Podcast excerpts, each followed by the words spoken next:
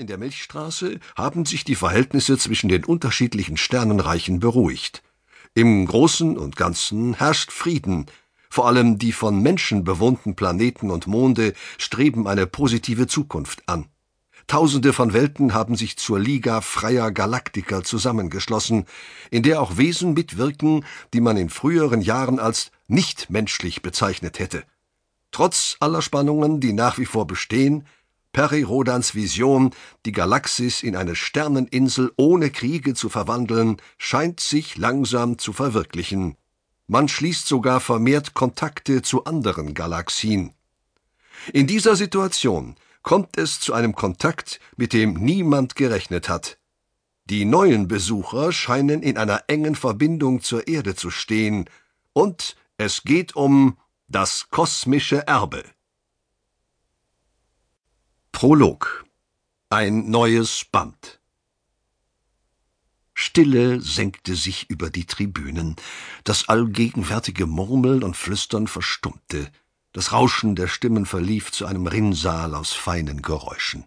Zehntausende Menschen schienen den Atem anzuhalten.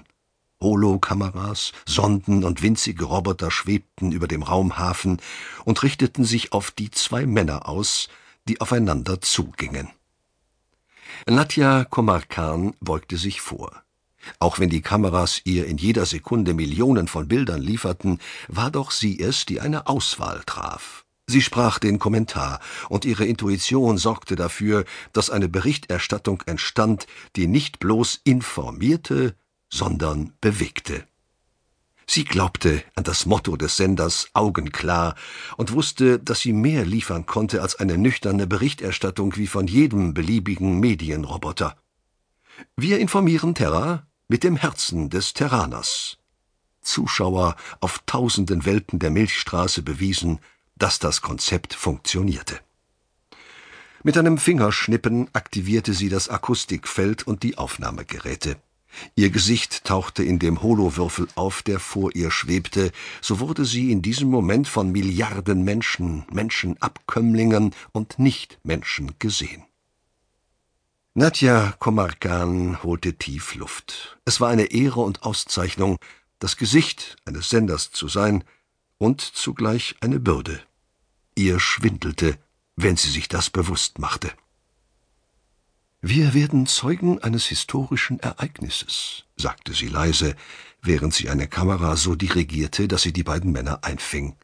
Niemand sah ihre Handbewegungen, stattdessen vermischten sich im Holo die Bilder der Geschehnisse über dem Landefeld mit ihrem Gesicht. Wir sehen zwei Männer. Beide sind humanoid, doch stammen sie von fremden Welten, einer sogar aus einer anderen Sterneninsel. Nur noch wenige Meter trennten die Männer auf der Begegnungsplattform voneinander. Der Purpurläufer, über den sie sich einander näherten, wirkte grell und würdevoll zugleich.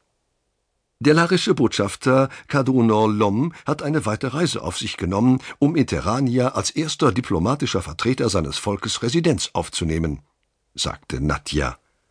Sie wusste, dass sie distanziert klang, aber das wollte sie so. Erst einmal nüchterne Information, dann wieder Emotion. Aus der über 20 Millionen Lichtjahre entfernten Galaxis Lahaton ist er nach Terra gekommen, um ein neues Band zu knüpfen. Ohne die Sternenportale hätte ihn die Strecke Jahre gekostet, so konnte er sie in weniger als einem Monat zurücklegen.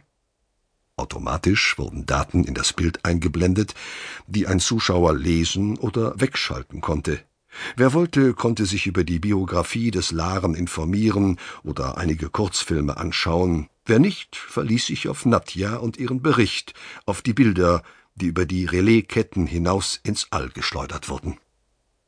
Kadunor Lom ging aufrecht und mit gemessenen Schritten. Seine schwarze Haut glänzte im Sonnenlicht und ließ die gelben Lippen, die hellen Augäpfel und das kupferrote Haar deutlich hervortreten. Die Haare waren dick und rollten sich wie Spiralen.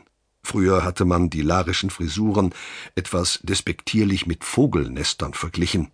Die des Botschafters erinnerte eher an eine Strahlenkrone. Sein Gesicht wirkte gelöst, entspannt. Nur wenige Schritte, sagte Nadja, dann kommt es zu einer Begegnung, an die schon niemand mehr glauben wollte. Vor zweitausend Jahren standen sich die Laren und die Völker der Milchstraße als Feind